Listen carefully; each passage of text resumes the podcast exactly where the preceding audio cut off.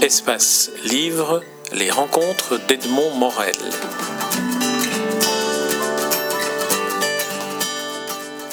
Patrick Delperdange, nous nous rencontrons à l'occasion de la parution de votre dernier livre en date, mais le premier que vous publiez dans la collection Série Noire, une collection mythique chez Gallimard. Le titre en est si tous les dieux nous abandonnent. Alors, ma première question porterait justement sur le fait d'entrer dans la série noire. Est-ce que euh, vous saviez au moment d'écrire que c'était destiné à la série noire et dans quelle mesure est-ce que cela a modifié votre euh, travail d'écriture, votre manière de construire ce roman? En fait, euh, j'ai terminé le manuscrit, j'ai bouclé le manuscrit avant de savoir qu'il allait être publié en série noire. C'est donc euh, l'accord de publication a été conclu ensuite. Euh, donc je n'ai pas écrit en vue de publier dans la série noire. C'était vraiment un texte que j'ai écrit indépendamment de toute contrainte éditoriale. C'est-à-dire, j'ai vraiment fait ce que je, voulais faire. Enfin, j'ai essayé de m'en approcher en tout cas. jamais. On a toujours une idée en tête et puis cette idée-là, il faut, il faut la, comment dire, il faut l'accommoder au réel et à ce qu'on peut faire à nos, à nos, pauvres moyens. Et donc euh, voilà, je me suis donc trouvé avec un manuscrit terminé qu'il fallait euh, proposer à un éditeur. Euh, les choses ne sont jamais faciles. Le, milieu, le, milieu éditorial français, en tout cas, bah, on sait ce que c'est. C'est la crise pour tout le monde. Les, les éditeurs sont frileux et donc bah, ils ne sont pas prêts à s'engager sur n'importe quoi, n'importe quel texte, avec n'importe quel nom. Donc euh, voilà, les choses ne sont pas aussi aisées euh, qu'on pourrait, qu'on pourrait l'espérer. Alors, une fois que Gallimard et la série noire ont marqué leur accord sur le manuscrit, est-ce que cela impliquait que vous le repensiez d'une certaine manière pour s'inscrire dans une ligne éditoriale ou pas du tout? Alors, ce qui s'est passé, c'est que euh, l'éditeur, euh, le, responsable de la collection, donc Aurélien Masson, a lu le texte. Il a été enthousiaste, mais euh, après ça, il m'a fait quelques remarques qui m'ont qui m'ont donné envie bah, de le retravailler selon. Euh, pas, pas, c'est pas, c'était pas des directives, c'était des, euh, suggestions. C'est toujours intéressant quand on, est, quand on a écrit un texte de, d'avoir des retours circonstanciés, c'est-à-dire on se rend compte que des gens ont lu précisément et vous font des, vous donnent des conseils pour essayer d'améliorer ce texte, d'aller dans, dans, le sens du texte, mais en essayant de raffiner, de, d'épurer, de, de, de rendre les choses un peu meilleures. Donc je suis toujours à l'écoute de ça Bien sûr, je ne suis pas un auteur qui me drape dans ma, dans, ma, dans ma, dans ma considération, dans ma, dans, dans mon expérience en disant, ben voilà, c'est un texte, c'est à prendre ou à laisser, on n'y change pas une virgule. Je pense que c'est un peu une attitude qui n'est pas très constructive, surtout quand on pense à ce que ces gens euh, ont comme expérience et qui peuvent vous transmettre tout simplement. Donc voilà, j'ai retravaillé le texte euh, par rapport à ce qu'ils ont reçu. Euh, d'autres gens l'ont lu, puisque chez Gallimard, il faut quand même savoir que c'est une, une vraie maison d'édition, où il reste des éditeurs, des éditeurs pas seulement qui se contentent publier des textes, mais qui les travaillent avec les auteurs. Et donc, euh, il y a des correcteurs, il y a des gens qui vous donnent des conseils, il y a des gens qui relisent votre texte, quatre, cinq personnes. Et donc, euh, au bout du compte, voilà, euh, ce texte, ce, roman existe après être passé par les mains de ben, quelques professionnels de l'édition, ce qui, ce, qui, ce, qui ce qui est toujours intéressant. Alors on va entrer, si vous voulez bien, dans la, dans la genèse du roman, comme c'est un roman dont euh, on ne peut pas trop raconter euh, le, déroulement, le fil, le fil narratif, sinon on dévoile et on gâche une partie du plaisir que, que les lecteurs, euh, futurs lecteurs qui nous écoutent vont avoir. Alors j'aimerais peut-être qu'on aborde le, le, roman en vous laissant parler de différents, de différents axes qui constituent un roman. D'abord les lieux, les personnages et puis le style. Alors les lieux, on est dans un, dans un univers très hostile rural où une sorte de, méfiance euh, et de, euh, de très forte méfiance règne entre les différents personnages et l'univers est hostile. C'est un univers de campagne, c'est-à-dire euh, forêt, des, prairies, des, champs, bah, des, endroits qui, moi, m'inquiètent profondément. Euh, je dois dire que je suis quelqu'un de la ville, je suis un citadin pur et dur, ce qui fait que euh, la nature me fait peur. il faut vraiment qu'elle soit bien maîtrisée. Un, vrai parc avec des belles allées, tout ça, ça peut encore marcher. Mais alors une forêt euh, laissée à, laissée à, elle-même, c'est-à-dire la nature dans tout ce qu'elle a de, pour moi, de menaçant en fait, euh, fait que j'imagine, quand j'imagine un milieu hostile, bah, c'est plutôt une campagne qui me vient à l'esprit, plutôt qu'une rue la nuit. c'est assez étonnant, mais voilà. donc. Euh, c'est vrai que vous le reflétez bien dans, dans, le décor dans lequel vous plantez votre histoire. Je pense que je, dois avoir réussi à, exprimer euh, la, crainte que, que m'inspirent euh, les arbres et une forêt la nuit. Une forêt la nuit, c'est quelque chose vraiment de, très inquiétant pour moi. Donc voilà, comme vous le disiez, c'est un milieu de campagne, un milieu rural où les gens, la plupart des gens se connaissent, où la plupart des gens s'épient et la plupart des gens s'intéressent à la vie des autres, puisqu'il n'y a pas grand-chose d'autre à faire en fait. Euh, vous allez me dire en ville, il n'y a pas grand-chose d'autre à faire non plus, mais euh, c'est vrai que je pense qu'à la campagne, les gens sont encore bien plus intéressés par la vie des autres, et donc ils... Euh, voilà, ce, que, ce, dont je pourrais parler également, c'est la manière dont j'ai voulu commencer cette histoire c'est-à-dire euh, en mettant en scène trois personnages, en les faisant parler euh, simultanément. Il y a donc trois narrateurs. On, va suivre l'histoire de ces trois narrateurs dont, dont les vies vont euh, s'imbriquer, s'entremêler. Il y a donc une jeune fille en fuite, une jeune femme en fuite. Euh, on se rend compte assez rapidement qu'elle est en fuite parce qu'il y a des signes qui ne trompent pas. Je veux dire, elle est, elle, est blessée, euh, elle porte un couteau ensanglanté dans son sac. Comme, comme vous le disiez, il faut peut-être pas en dire trop, mais voilà, les quelques éléments de départ. C'est ça que je vous laisse dire. Voilà, exactement. C'est moi qui serais responsable. Et donc, euh, cette jeune femme est en fuite et elle se trouve donc dans ce milieu de campagne qu'elle ne connaît absolument pas. Elle est recueillie par un vieux, un vieux monsieur qui lui se trouve en fin de vie et qui a visiblement ben, quand, on a, quand on a 70 ou 80 ans, ben, on a derrière soi des expériences euh, malheureuses, heureuses, et puis tout, tout, ce qui fait la vie d'un être humain. Et euh, le troisième personnage euh, habite dans, ce, dans, dans, cette région également et, est un, on pourrait dire, un idiot du village, mais c'est ce qu'il essaye, ce qu'il essaye de, faire croire en fait. Il s'imagine être très intelligent et il se fait passer pour un idiot. Malheureusement, il n'est peut-être pas aussi malin qu'il croit l'être, ce qui fait que quand il essaye d'aider ou d'entrer dans la vie des gens, d'intervenir dans leur, dans leur existence, ça peut provoquer des choses inédites et, parfois très dangereuses.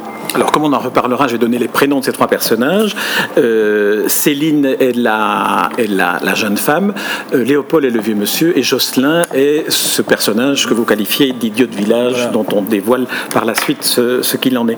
Alors le, le, ce, ce milieu est un milieu qui non seulement s'observe tout le temps, mais est un milieu qui a tellement l'habitude de cohabiter qu'il connaît et partage toute une série de secrets qui petit à petit vont se dévoiler au lecteur. Et c'est en particulier par le biais de cette euh, manière d'avoir trois narrateurs successifs, dont les deux euh, du village, Léopold et Jocelyn. Mhm. Alors, comment se, sont construits les personnages et, comment avez-vous trouvé le ton pour les faire parler chacun? Le ton, il vient assez rapidement. Si, si, euh, je n'ai pas leur, façon de parler, leur, manière de s'exprimer, leur langage bien particulier, avec des phrases qui parfois sont, sont très loin du français correct, euh, surtout pour Jocelyn, donc y a un langage très très particulier qu'il partage avec son frère. Et donc euh, on voit bien qu'entre ces deux personnages, il s'est tissé des, liens très très forts et en même temps d'une violence aussi assez, assez puissante. on, ne déteste jamais autant que les gens qui vous connaissent très très bien. Donc c'est le cas ici. Euh, donc euh, pour en revenir au langage, je pense que c'est ça qui pour moi fonde un personnage. Je sais que je tiens un personnage quand il a vraiment un langage très particulier. Donc là, j'ai vraiment euh, essayé de, faire une différence très nette entre la façon de parler de, de, mes trois narrateurs différents qui donc prennent la parole, qui vont prendre la parole successivement pour raconter cette histoire jusqu'à la fin. Alors quand on a des narrateurs à la première personne. Quand on en a trois, non seulement on dévoile au fur et à mesure du récit euh, ce que eux savent, mais aussi ce que chacun d'entre eux pense et ressent. Est-ce que c'est une approche qui, qui, qui vous facilite la, vie de romancier ou qui vous permet euh, d'entrer plus facilement en empathie avec les personnages, de mieux les connaître? Je pense que vous avez, employé le, bon terme d'empathie. Je pense que c'est vraiment très important. Il faut qu'un lecteur, il faut que, évidemment que l'auteur lui-même soit en empathie avec ses personnages. Je pense qu'un auteur qui ne se sent pas en empathie avec ses personnages, euh, je pense que le résultat, au bout du compte, ne, peut pas intéresser. Euh, ça m'étonne toujours quand je vois, quand je lis euh, des auteurs qui ont l'air de détester leur, leur propre personnage. Ça, me, ça, me, ça, sidère en fait. Je ne sais pas comment on peut raconter, comment on peut s'intéresser à raconter l'histoire d'un personnage qu'on qu'on déteste ou qu'on méprise surtout. Alors donc je ne méprise absolument pas mes personnages parce que je pense que chacun d'eux, comme je le disais tout à l'heure, a, une expérience, a, des failles, a des, des, choses qui, l'ont bouleversé dans sa vie, qui, ils ont chacun d'eux des désirs, des envies, et tout ça fait que bah, ils ne sont ni tout blancs ni tout, ni noirs. Je pense qu'aucun de nous euh, euh, n'est ni tout blanc ni tout noir. On est tous un peu euh, mélangés, on est tous un peu équivoques, on est tous un peu ambigus. Et c'est ce genre de choses que j'aime et que j'essaye de mettre en, lumière sans, encore, sans, sans insister, mais de manière que j'espère subtile et délicate. faire ressentir les choses sans les dire, je pense que c'est primordial dans, dans dans le travail d'un écrivain. Euh, dire les choses, c'est bien, mais les faire ressentir sans les dire, euh, c'est peut-être encore mieux, même j'en suis même certain. En plus, on dit que euh, le lecteur d'un roman le réécrit chaque fois, donc il, il, est préférable de lui faire ressentir le roman. On est tout à fait d'accord. Alors, un personnage dont on n'a pas parlé parce qu'on n'a cité que les trois narrateurs est celui de Maurice, qui est un personnage particulièrement euh, dur. C'est le frère de, frère de Jocelyn. Et euh, euh, c'est un personnage qui, qui, dont, on, dont on sent que le, la vie est une, une vie d'une, ancrée dans la, dans, la, dans la violence. Il a deux chiens qu'il élève. Et au début du récit, ça je pense qu'on peut, on peut le dire, un des chiens attaque la jeune femme en, fuite et déclenche une colère, qui est une colère euh, quasi euh, abyssale par rapport à, l'événement, alors que lui en est responsable. Quand vous campez un personnage comme celui-là, on a l'impression que vous entrez presque comme dans des personnages de, du film Délivrance de, de Bormann, où, on a l'impression qu'ils sont hors de, de la réalité sociale, hors de la réalité de la relation normale entre êtres. Oui, et en même temps, j'espère que ce personnage reste quand même crédible. On n'est pas dans sa tête à lui, on, voit, on, le, voit à travers les yeux donc, de, ces, de trois narrateurs. Euh, Céline, dont la jeune femme qui le découvre dans des circonstances plutôt tragiques, son frère qui le connaît bah, depuis très longtemps et qui a noué avec lui donc des relations très particulières. Et puis euh, Léopold, le vieux monsieur, qui le connaît très bien aussi pour avoir aussi subi euh, quelques expériences pas très agréables au fil, des années. Donc voilà, ça campe une espèce de silhouette de personnage euh, très inquiétante, de nouveau, euh, un type qui a l'air euh, de, de, n'avoir pas de, frein, de ne pas mettre de frein à sa, violence et à l'expression qu'il qui, qui, peut en avoir. Donc c'est un personnage qui, moi, m'intéressait beaucoup, évidemment, mais j'ai tenu à le garder. donc pas, ce n'est pas un des narrateurs, c'est quelqu'un qu'on voit à travers les yeux de ces trois narrateurs, et ça lui donne comme ça une une personnalité un peu composite. Chacun de ces personnages a une image différente de, celui-là. Chacun de ces narrateurs a une image différente de ce personnage-là, comme des autres d'ailleurs.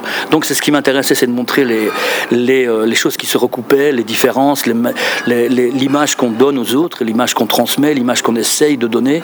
Tout ça, ben, euh, ce sont des choses euh, ben, qui m'intéressent de de mettre en scène, de mettre en histoire.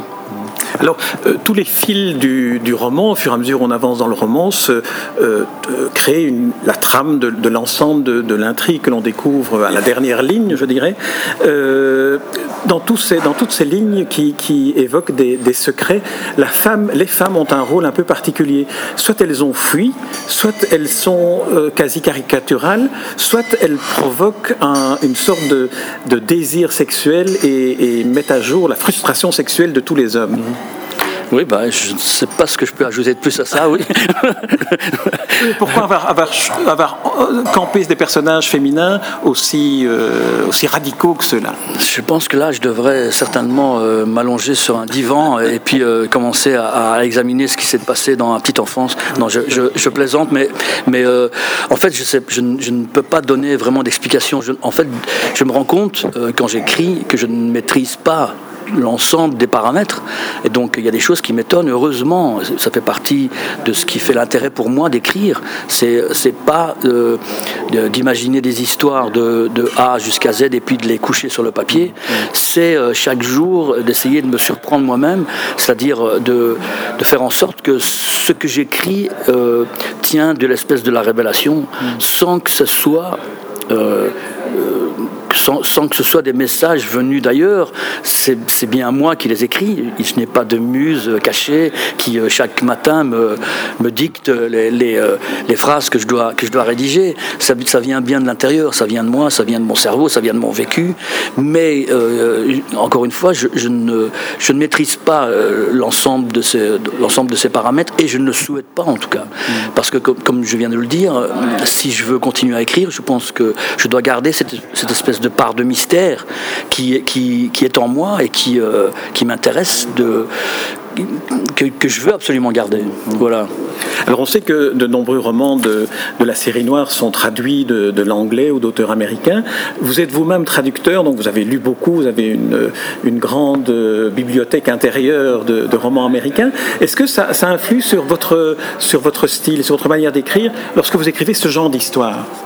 Je ne sais pas si c'est une influence. En tout cas, ce qui est sûr, c'est que si je devais euh, établir une liste d'une dizaine d'écrivains qui, euh, qui m'ont touché euh, en tant que lecteur, euh, bah, il y aurait pas mal d'écrivains américains dans le genre noir. Et, euh, donc voilà, c'est dans ce genre-là que j'écris moi. Est-ce qu'ils m'ont influencé serait, Il serait impossible de dire non. Mais dans, quelle mesure Là, encore une fois, il faudrait, euh, il faudrait analyser ça de manière beaucoup plus subtile. Mais, donc, il y a des écrivains que, j'aime, que j'aime lire, que j'aime relire. Et parmi ces écrivains-là, bah, il y en a un, bon nombre qui sont américains et qui écrivent dans le, dans le domaine dans lequel j'essaye, euh, avec mes modestes moyens nouveaux, de produire quelque chose d'intéressant. Alors une autre caractéristique d'un certain nombre, un grand nombre même de romans parus dans la série noire, c'est qu'ils font l'objet d'adaptations soit au cinéma, soit dans des téléfilms, soit dans des séries télévisées. En lisant votre roman, j'ai eu le sentiment aussi de voir, d'être aussi dans une salle de cinéma et de voir d'une certaine manière le, le, film, le scénario déjà, déjà réalisé. Est-ce que c'est euh, quelque chose à quoi vous pensez? Vous êtes un écrivain très visuel.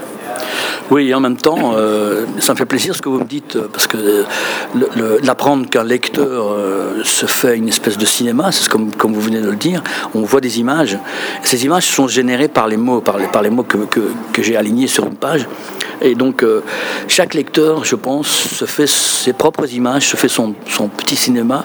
Et c'est ça qui fait que euh, je pense qu'un lecteur peut être, peut, être partie prenante. Vous le disiez au début, il n'y a, a pas de livre, il n'y a pas de roman qui existe sans lecteur. Chaque lecteur apporte son vécu, apporte son expérience, euh, sans que ça soit un, travail, un pensum. C'est pas, pas ardu. Je veux dire, si le livre est bien conçu, si le livre est bien écrit, chaque lecteur euh, a l'impression que ce livre lui est destiné d'une manière ou d'une autre, comme si il, il, lui parle, ce livre lui parle, et, et, le, le, lecteur est en quelque sorte une espèce de co-créateur en, lisant, en lisant un livre, ben, il se l'approprie, il se l'accapare, et c'est euh, ce qui fait très plaisir euh, à un auteur, je l'espère. En tout cas, ça, moi, ça me fait très plaisir d'apprendre que ben, un lecteur a réussi à, comment à s'introduire, à se, à se s'accaparer de mes, mots pour en faire, comme, comme vous venez de le dire, des images intérieures et un, un, une sorte de cinéma. De là à dire que euh, je pense au cinéma en écrivant, alors là, c'est pas pas du tout le cas. J'essaye de, comment dire, je, je, manie les mots, mais euh, sans penser à la moindre adaptation cinéma ou télévisuelle. Euh, ce sont vraiment des mots, c'est de la littérature. Pour moi, tout ça est fait avec des mots, des paragraphes, des phrases qui s'enchaînent. Et euh, si cela donne lieu dans l'esprit d'un lecteur à des images, ben, je pense que les choses sont plus ou moins réussies mais euh, je pense qu'il euh, ne faut pas penser en images quand on écrit. Ce serait la meilleure façon de, de, de rater sa cible. Oui, un, un roman n'est pas un scénario. Voilà, exactement, on est bien d'accord. Alors, ma dernière question, euh, Patrick Delperdange, euh, portrait sur euh, l'ensemble de votre Vous êtes l'auteur d'une vingtaine de, romans, de nouvelles, de scénarios de bande dessinée. Est-ce qu'il y a, selon vous, une sorte de, cohérence dans, dans, votre œuvre ou dans la succession de ces livres qui fait que votre travail d'écrivain devient petit à petit une œuvre dans laquelle une cohérence peut être trouvée? En tout cas, quelle est celle que, éventuellement, vous, vous y trouvez? Quelle vaste question, mais je pense que je suis très très mal placé, peut-être le plus mal placé pour dire euh, s'il y a une cohérence dans ce que je fais. Euh, visiblement, il, doit, il, devrait en exister une, puisque je ne suis pas un être euh, si multiple que, ça. Je veux dire, je n'ai qu'un cerveau, comme la plupart, la plupart des gens. Et donc, il, est, il est certainement possible de mettre en évidence, je veux dire, des, thèmes qui qui doivent revenir d'un livre à l'autre. Euh, encore une fois, ce serait peut-être la chose la plus terrible à faire pour un auteur que de savoir exactement quels sont les thèmes, ces thèmes de prédilection, comme s'il n'avait plus après ça qu'à les mettre en, les mettre en œuvre. Ce serait, pour moi en tout cas, euh, la meilleure façon de, nuire euh, au, processus, au processus créatif qui, qui reste encore une fois énigmatique, mais c'est cette énigme-là, c'est ce mystère-là qui fait que bah, j'ai envie chaque matin de me remettre au travail. Très bien, Patrick Delperdant, je vous remercie pour cet entretien. Je rappelle le titre euh, de votre dernier roman en date, Si tous les dieux nous abandonnent. C'est paru dans la série Noire chez Gallimard et j'invite tous ceux qui nous écoutent à ouvrir ce livre, à se plonger dans la lecture du livre, qui mériterait d'ailleurs une couverture blanche. Écoutez ça, bah, je suis déjà. Vous ne pas répondre. Voilà, je, mais je suis déjà très content de cette couverture-ci. Très bien, merci Patrick Delperdange. Merci à vous.